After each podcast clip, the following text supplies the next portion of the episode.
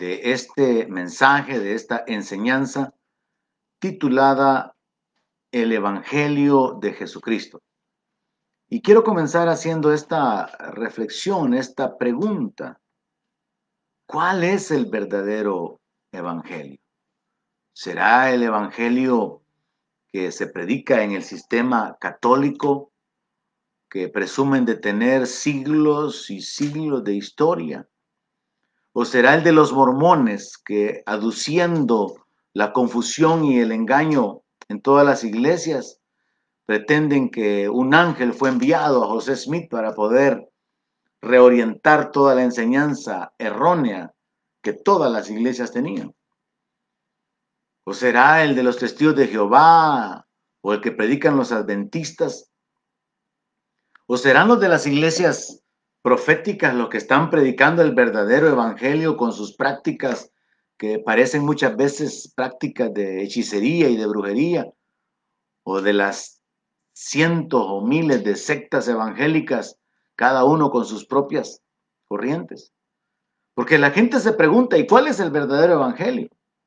¿Será el verdadero evangelio la mezcla que tenemos que hacer con relación a, algunas costumbres de la ley como sucede con algunas iglesias o congregaciones eh, mesiánicas donde de una manera similar a lo que el apóstol Pablo tuvo que corregir en Galacia, los judaizantes llegaban y mezclaban eh, la predicación del Evangelio con algunas prácticas de la ley? ¿O será que el verdadero evangelio lo están predicando las iglesias de inclusión o las iglesias inclusivas de los grupos LGBT? ¿Cuál, es el verdadero evangelio? La gente se pregunta. ¿O, será que el verdadero evangelio es aquel que se predica a través de las grandes congregaciones conocidas como mega iglesias y los superapóstoles de la fe con el mensaje del reino ahora y el Evangelio de la prosperidad.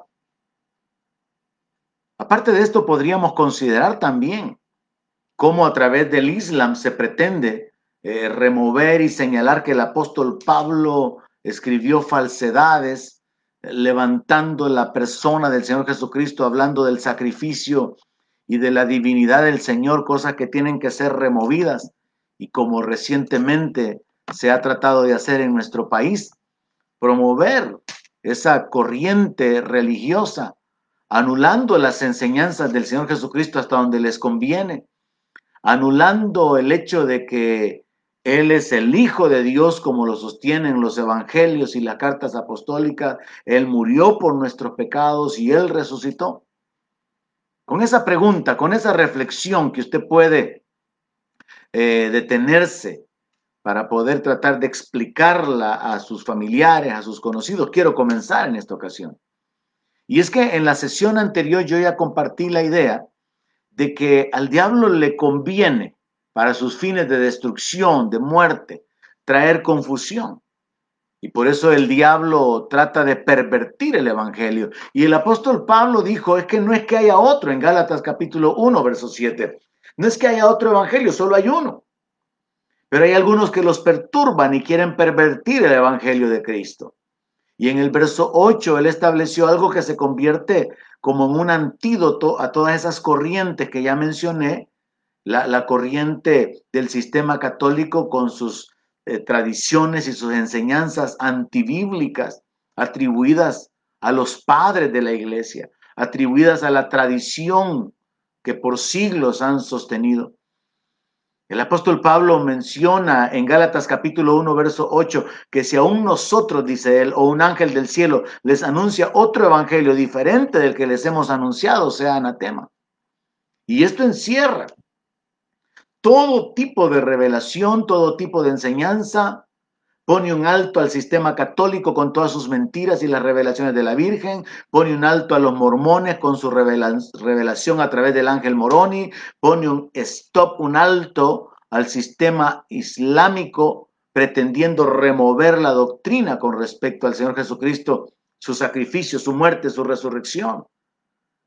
Pero también a través de todo lo que es predicado en los evangelios, y confirmado en las enseñanzas de los apóstoles y que en armonía con lo que los apóstoles predicaron, se conforma un marco de referencia que nosotros podemos utilizar para poder saber cuál es el verdadero evangelio de Jesucristo, pero en su fundamento, en lo básico, es simple. Usted tiene que remitir a la gente y decirle, si usted quiere conocer el verdadero evangelio, escudriñe en la Biblia qué fue lo que Jesús predicó. Si Jesús lo predicó, si los apóstoles también eh, lo predicaron, si hay a través de los escritos de los profetas un, un anuncio que fue hecho en el Antiguo Testamento, entonces usted puede tener estos tres testigos de que usted está verdaderamente fundamentado en la sana doctrina. Y es que ahora tenemos tantas sectas, tantas iglesias cristianas o que dicen ser cristianas, pero practicando y enseñando cosas contrarias a la palabra. Hay tantas religiones, hay tanta confusión religiosa, pero hay un solo evangelio, hay un solo Señor y es Jesucristo.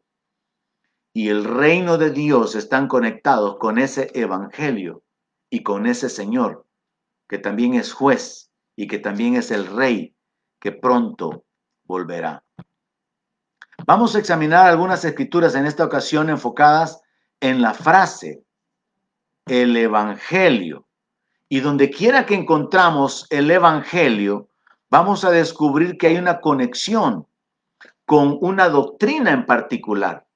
Y para mí es sumamente interesante o importante que todos los miembros de la iglesia lo puedan comprender y que podamos tener la capacidad de compartirlo con otros. Comienzo con Mateo 4, verso 23, donde dice que Jesús recorrió toda Galilea, enseñó en las sinagogas y predicaba el evangelio del reino, sanando toda enfermedad y toda dolencia en el pueblo. El evangelio del reino incluye la sanidad, porque en el reino de Dios no hay enfermedad. El sufrimiento por la enfermedad va a terminar. A través de los profetas nosotros encontramos el fundamento de que los oídos de los sordos se van a abrir, el cojo va a saltar, el ciego va a ver, porque en el reino de Dios ya no habrá dolor, enfermedades ni muerte. Pero en este siglo, que es el reino del diablo, sí hay muerte, sí hay dolor, sí hay enfermedades. Pero el, reino, el evangelio del reino está conectado con la sanidad. Mateo 24, verso 14. Dice, y será predicado este evangelio del reino en todo el mundo para testimonio a todas las naciones. Y entonces vendrá el fin. Este evangelio. Y es que, aunque hayan otros evangelios, este, el del reino, tendrá un alcance mundial. Y esto entendámoslo de la siguiente manera. Existen muchos evangelios o evangelios que han sido mezclados que no están siendo predicados en todo el mundo ni en todas las naciones. Tienen un alcance limitado. Por ejemplo, este hombre, José Luis, el fundador del movimiento Creciendo en Gracia, tenía presencia en algunas naciones. Y ahora su esposa, que ha continuado con esa mentira, con ese engaño de que ella es ahora Cristo en la tierra, tiene alcance en algunas naciones. Poniendo otro ejemplo, allá en China, me parece, existe actualmente una iglesia que se conoce como la Iglesia del Dios Todopoderoso, donde ellos fundamentados en la enseñanza bíblica de que el Señor, la venida del Señor será como un relámpago, se han fundamentado en esta enseñanza para sostener que Jesucristo se ha encarnado en una mujer. Pero ese evangelio que ellos están predicando, probablemente usted ni siquiera lo ha escuchado porque no es el Evangelio del reino. Son otros evangelios que no alcanzan a todas las naciones, pero este, el del reino, el de Jesús como Señor, el de Jesús como Salvador, este evangelio sí será predicado en todo el mundo, a todas las naciones. Y eso es algo sumamente interesante que nos ayuda a identificar cuál es el verdadero evangelio. Mateo 26, verso 13. Es otra escritura que nos habla acerca del Evangelio.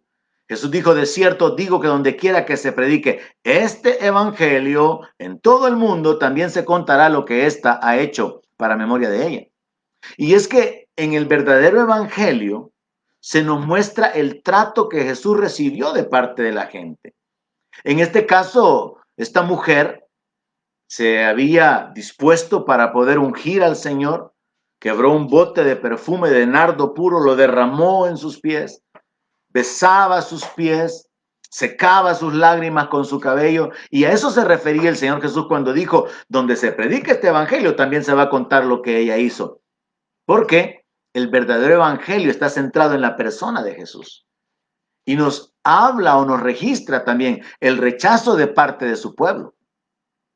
Su nacimiento, su ministerio, su muerte y su resurrección, tal y como había sido anunciado por los profetas el trato que la gente le dio, dónde él fue sepultado, de quién le ayudó, el trato que él recibió de parte de la gente, también como parte del cumplimiento de lo que los profetas habían hablado, el haber sido vendido por 30 monedas de plata.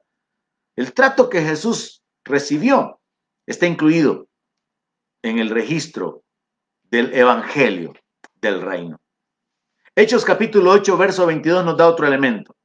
Dice así, pero cuando creyeron a Felipe, que anunciaba el Evangelio del reino de Dios y el nombre de Jesucristo, se bautizaban hombres y mujeres. Vea, el Evangelio del reino de Dios y el nombre de Jesucristo. Cuando nosotros predicamos el Evangelio del reino, tenemos que predicar el nombre de Jesús. Porque el Evangelio del reino de Dios, la buena noticia de que el reino se ha acercado, es por medio de Jesucristo que está accesible. Así que hablar del Evangelio del Reino no se puede separar de predicar o de anunciar el nombre de Jesucristo, porque el verdadero Evangelio es el Evangelio de Jesucristo. En Hechos capítulo 10, verso 36, dice que Dios envió mensaje a los hijos de Israel, anunciando el Evangelio de la paz por medio de Jesucristo, este es Señor de todos. Entonces, cuando hablamos del Evangelio del Señor Jesucristo, aquí lo que encontramos es que también es el Evangelio de la paz por medio de nuestro Señor Jesucristo. Este Evangelio que nos habla de la reconciliación, de la justificación, del perdón. Y muy importante que aquí el apóstol está mencionando que este mensaje primero vino a los hijos de Israel, porque el Señor primero vino a la casa de Israel y le dio esta instrucción a los apóstoles, que ellos se fueran posteriormente a todas las naciones. Él les da la instrucción de ir a ser discípulos a todas las naciones, pero el Evangelio fue primeramente predicado a Israel. Por eso posteriormente cuando en Hechos hablamos o encontramos lo del derramamiento, la promesa del bautismo con el Espíritu Santo, ahí el Señor Jesús les dice, ustedes me van a ser testigos en Judea, en Jerusalén, Judea, Samaria, hasta lo último de la tierra. Pero el mensaje, el evangelio de la paz, primero fue traído a Israel, a los judíos. Pero Dios incluye a todas las naciones. Jesús es el Señor, Jesús es el juez de todos, y donde quiera que se predique el Evangelio, será llamado el Evangelio de la paz por medio de Jesucristo. La siguiente escritura es Hechos capítulo 11, verso 20. Y ahí lo que encontramos es, pero había entre ellos unos varones de Chipre y de Sirene, los cuales cuando entraron en Antioquía hablaron también a los griegos, anunciando el Evangelio del Señor Jesucristo. Es importante notar que el Evangelio se anuncia, se da a conocer, pero también tenemos que anunciar a Jesús como Señor. Y aquí lo que vemos en la palabra, en el texto del verso 20, es que se habla de Chipre, de Sirene, de Antioquía y de los griegos. Porque todas las naciones, comenzando desde el siglo I, un proceso de esparcir la palabra, Todas las naciones tienen que escuchar este evangelio, tiene que ser predicado este evangelio. Y nosotros tenemos ahora la posibilidad, la oportunidad de llevar el mensaje de salvación, de llevar el, evangelio de Jesucristo, el evangelio de la paz a través de los, de los sistemas de comunicación, a través de los medios de comunicación, a mucha gente que está, pero lejos, lejos a miles de kilómetros de nosotros. Es una oportunidad que podemos aprovechar, pero tenemos que estar seguros de que estamos compartiendo el verdadero evangelio. no un evangelio diluido, no un evangelio que ha sido mezclado con tradiciones, con mandamientos de hombres, o mezclado con interpretaciones privadas de la escritura. La siguiente escritura que yo encuentro está en Hechos capítulo 13, verso 32. Y es muy interesante porque aquí lo que se registra es lo siguiente. Y nosotros también les anunciamos el Evangelio de aquella promesa hecha a nuestros padres, la cual Dios ha cumplido a los hijos de ellos, a nosotros, resucitando a Jesús. Como está escrito también en el Salmo segundo, mi hijo eres tú, yo te he engendrado hoy. Entonces encontramos otra conexión, otro elemento clave del verdadero Evangelio. Y es que el Evangelio, que significa buenas noticias, es la buena noticia del cumplimiento de lo que Dios había prometido. El Evangelio y la resurrección están conectados. La buena noticia es que sí hay resurrección de entre los muertos y nuestro Señor Jesucristo es el primogénito de entre los muertos. La resurrección del Señor Jesús es un evento único, inigualable, incomparable. No hay ningún líder religioso que haya resucitado. Y por eso nosotros podemos predicar, la tumba de Jesús está vacía porque Él resucitó, porque Él ascendió a los cielos. Y como está escrito, es necesario que sea recibido en los cielos hasta el tiempo de la restauración de todas las cosas, hasta que el reino sea establecido. Pero entonces vemos en Hechos 13:32 que se le llama el Evangelio de la promesa, de la promesa de resurrección la buena noticia de que hay resurrección. Hechos capítulo 17, verso 18 lo confirma. Dice que algunos filósofos de los epicúreos y de los estoicos disputaban con Pablo. Y unos decían, ¿y qué querrá decir este palabrero? Y otros decían, parece que es predicador de nuevos dioses, porque les predicaba, oiga, el Evangelio de Jesús y de la resurrección. Entonces, el Evangelio es llamado el Evangelio de Jesús y también es llamado el Evangelio de la resurrección. Porque no podemos separar el Evangelio ni de Jesús ni de la resurrección. Hay una conexión. Están ligados y no pueden ser separados. La resurrección es nuestra esperanza de la gloria, de la entrada al reino de Dios, a la vida eterna. La resurrección es la victoria sobre la muerte. Y el Señor ya ha ejecutado esa victoria sobre la muerte. Él tiene la llave del infierno y de la muerte. Pero muy importante también señalar que el Evangelio anula radicalmente la idea de la reencarnación. Porque bíblicamente está establecido para los hombres que mueran una sola vez y después el juicio. Y por eso es que necesitamos echar mano de la vida eterna, como el apóstol Pablo le dijera a Timoteo, poniendo nuestra fe en el Señor Jesucristo, porque es a través de Él, es solamente en su nombre que hay perdón de pecados. Porque también está escrito que en ningún otro nombre hay salvación, porque no hay otro nombre bajo el cielo dado a los hombres en el cual podamos ser salvos. Ahora en Hechos 20, 24. Pero de ninguna cosa hago caso ni estimo preciosa mi vida para mí mismo, con tal que acabe mi carrera con gozo y el ministerio que recibí del Señor Jesús para dar testimonio del Evangelio de la gracia de Dios. Esta frase a mí en lo particular me llama mucho la atención porque está conectada con la doctrina de la gracia, conecta el Evangelio con la gracia de Dios. Y la gracia es el favor de Dios, el respaldo de Dios toda la intervención divina para poder beneficiar gratuitamente, no por méritos, a los seres humanos, a los que hemos sido justificados por la fe, a los que creemos, a los que confiamos en Él. Entonces, la buena noticia es que el Evangelio nos permite accesar a la gracia de Dios. La Biblia dice que la ley fue traída por medio de Moisés pero la gracia y la verdad fueron traídas por medio de Jesucristo. Entonces el Evangelio revela cómo por gracia somos salvos por medio de la fe. Y esto es algo que la gente necesita oír. Por eso mi interés en, grabar esta enseñanza y, y, mi interés en que usted pueda compartirlo con sus familiares. La gente necesita saber cuál es el verdadero evangelio y qué es lo que está prometido en el evangelio. El evangelio es el evangelio de la gracia de Dios.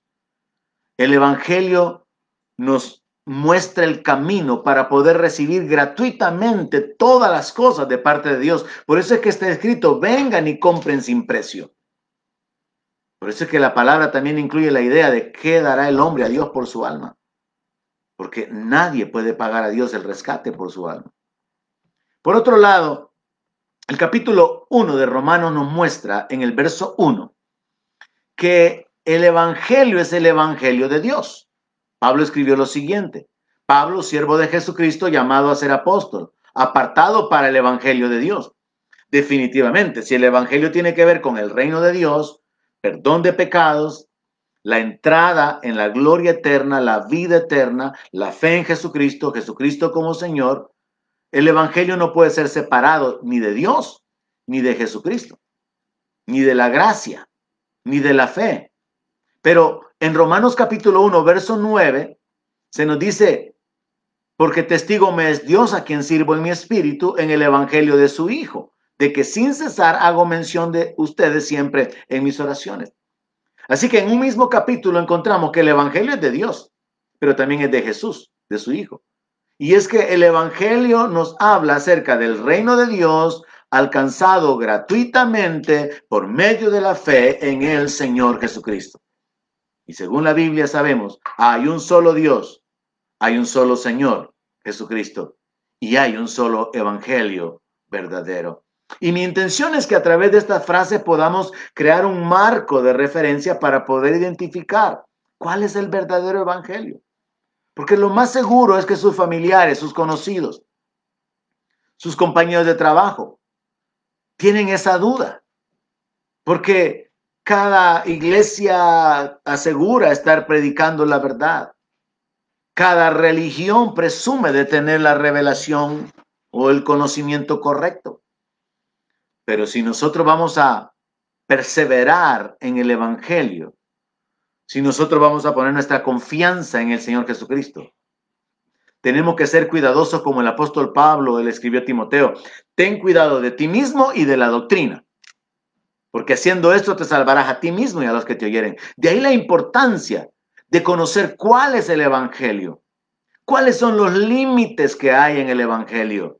Porque predicadores famosos, apóstoles famosos, profetas famosos se levantan enseñando cosas contrarias, cosas diferentes a lo que se encuentra en las enseñanzas del Señor Jesucristo, en las cartas de los apóstoles o en los escritos de los profetas. Y por eso es tan importante volver al fundamento y no movernos de ese fundamento. La siguiente escritura es Romanos capítulo 10, verso 16. Y ahí el apóstol Pablo hace referencia a una cita del profeta Isaías. Y ahí se lee lo siguiente, mas no todos obedecieron al Evangelio. Pues Isaías dice, Señor, ¿quién ha creído a nuestro anuncio? El Evangelio tiene que ser predicado para que sea oído. Pero una vez es oído, tiene que ser creído. Y si verdaderamente es creído, entonces será obedecido. Y por eso aquí el apóstol Pablo está citando a Isaías diciendo, mas no todos obedecieron. Porque el Evangelio no solamente se trata de creerlo, sino de obedecerlo, de actuar según él. La obediencia es un acto de fe a Jesús como Señor. No se trata simplemente de levantar la mano, no se trata simplemente de repetir una oración y confesar a Jesús como único, personal y suficiente Salvador. No. Jesús enseñó a Nicodemo, es necesario nacer de nuevo. Jesús le dijo a Nicodemo, si no naces de nuevo, no verás el reino. Si no naces de nuevo, no entrarás en el reino. Ahora, el nuevo nacimiento es el milagro obrado por el Espíritu Santo en nuestra vida cuando nos arrepentimos. Compartí sobre el arrepentimiento en la sesión número uno. Pero luego la obediencia es parte del estilo de vida del creyente, de aquel que ha creído el Evangelio, de aquel que ha recibido el Evangelio. Y por eso se nos habla de obedecer el Evangelio. Romanos 15, 29 enfatiza el hecho de que el Evangelio es de Cristo, pero agrega un elemento sumamente interesante. Y sé que cuando vaya a ustedes llegaré con abundancia de la bendición del Evangelio de Cristo. O sea, que el Evangelio es causa de las bendiciones. Todo verdadero creyente puede testificar de eso. Cómo su vida ha sido cambiada. Cómo las bendiciones de Dios han venido sobre su vida. Protección, provisión, milagros de sanidad, libertad, gozo, paz. Por causa de que a través del Evangelio se nos predicó, se nos enseñó sobre la reconciliación, sobre la justificación y el acceso a la gracia de Dios, como lo vimos en el texto anterior. El Evangelio es causa de bendiciones. Y según este texto, las bendiciones del Evangelio pueden ser abundantes, no se limite. No viva únicamente pensando que somos peregrinos y extranjeros y aquí vamos a vivir como ovejas de matadero, pero más allá del sol tenemos una mansión. No. El apóstol Pablo enseña que somos más que vencedores por medio de aquel que nos amó y dio su vida por nosotros. Es a través del Evangelio que encontramos una vida diferente, una vida de libertad. Jesús dijo que aquellos a los cuales el Hijo libertara serían verdaderamente libres. Así que el Evangelio está conectado con las bendiciones, muchísimas bendiciones, muchísimas manifestaciones del poder de Dios, del favor de Dios sobre la vida de aquellos que creen a su palabra. Gálatas capítulo 2, verso 7 nos aclara un elemento importante para poder identificar el verdadero evangelio. Pablo escribió que antes, por el contrario, como vieron que me había sido encomendado el evangelio de la incircuncisión, como a Pedro el de la circuncisión, él habla de que los apóstoles le habían recibido, le habían dado la diestra y habían reconocido que él había recibido la encomienda de parte del Señor Jesucristo, quien se le apareció el que predicara el Evangelio hacia los gentiles. Y aquí es muy importante eh, unir esta idea con esa eh, enseñanza errónea o contraponerlo, mejor dicho, con esa enseñanza errónea del sistema católico romano que asegura que, que, el Papa es el sucesor, el vicario de Cristo y que fue puesto como cabeza de la iglesia, porque eso es una gran mentira. Jesús no enseñó eso, los apóstoles no enseñaron eso.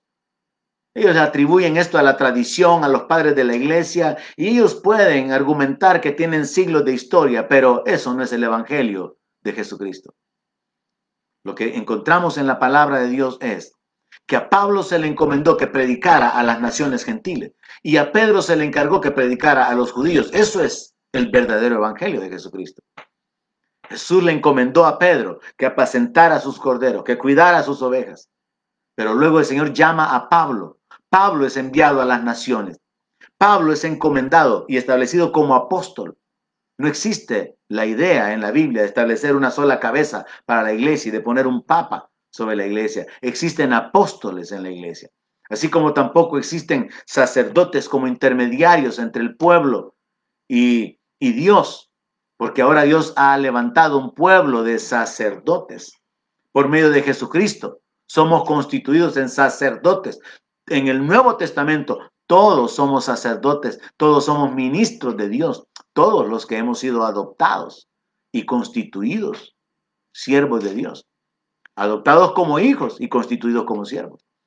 Así que aquí el apóstol Pablo de lo que está hablando es de que el Evangelio debe de separarse en el sentido de que al principio hubo que predicarse el Evangelio a los judíos y ellos tuvieron que tener un cambio radical porque ellos estaban acostumbrados a vivir bajo mandamientos, bajo la ley. Y ellos tienen que renovar su mente y entender, como el apóstol Pablo predicó primeramente a los judíos, que por las obras de la ley nadie podía ser justificado. Pero aquí lo que encontramos es el evangelio de la incircuncisión, es decir, no es necesario que los gentiles, que todas las demás naciones fuera de Israel, tengamos que practicar los ritos de la ley judía. La circuncisión pertenece a la ley. Y por eso se habla acerca de que a Pedro se le encargó el evangelio de la circuncisión. Ellos continuaron guardando los días, ellos continuaron con algunas ordenanzas, pero a la iglesia no se le carga con las obligaciones rituales del Antiguo Testamento o de la ley.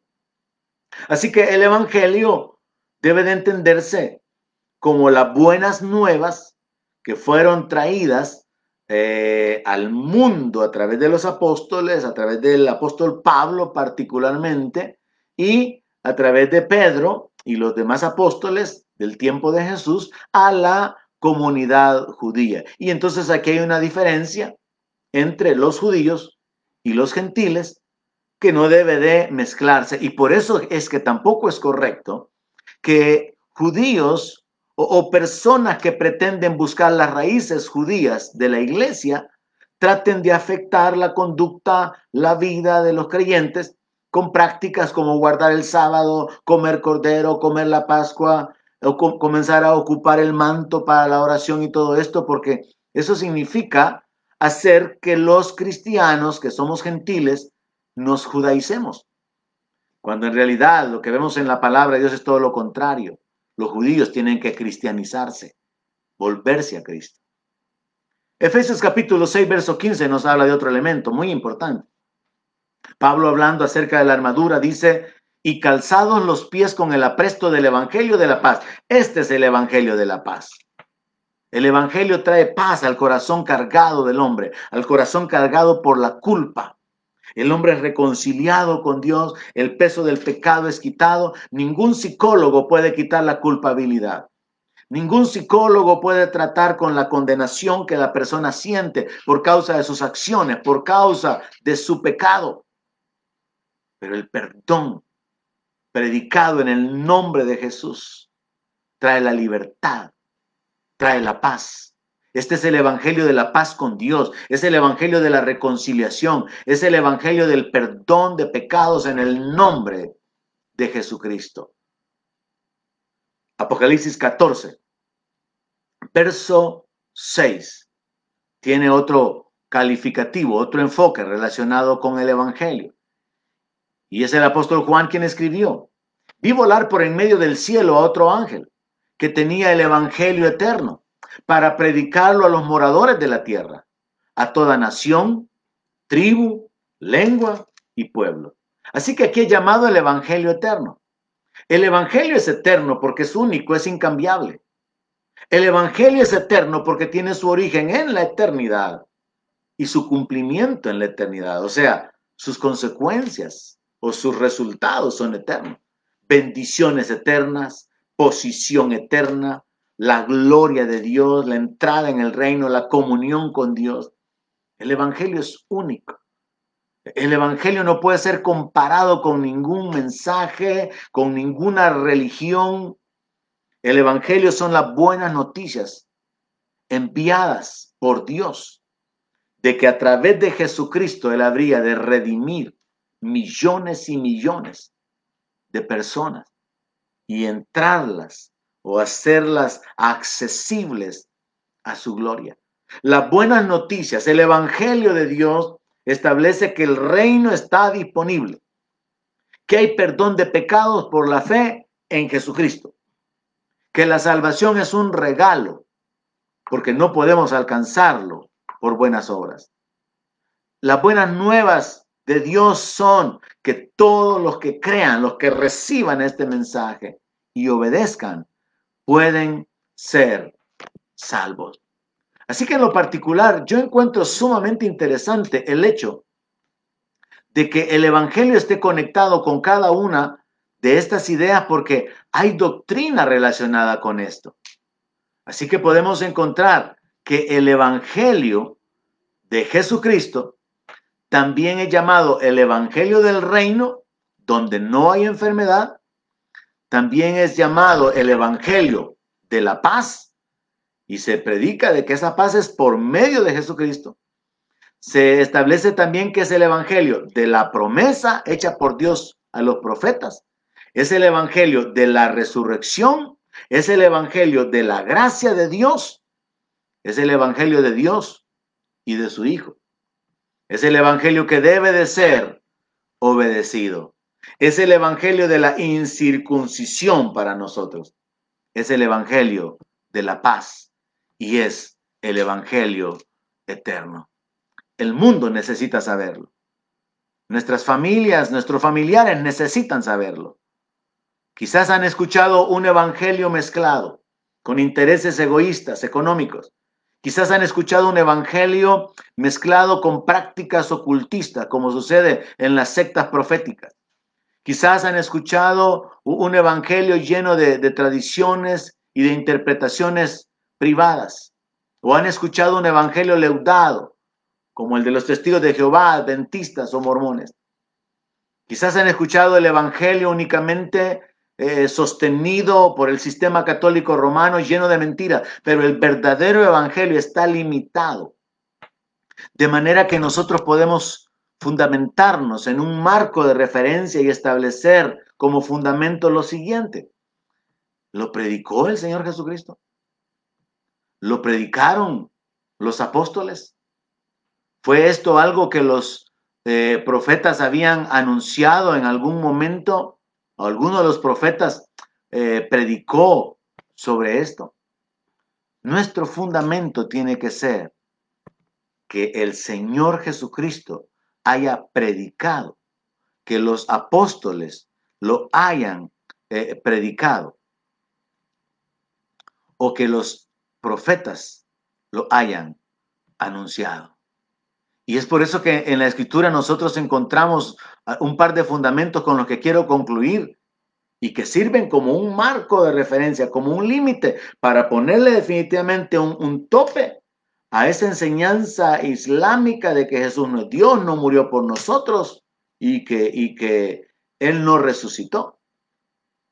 Podemos ponerle un alto a toda la enseñanza basada en revelaciones traídas por vírgenes, traídas por ángeles, como la de los mormones.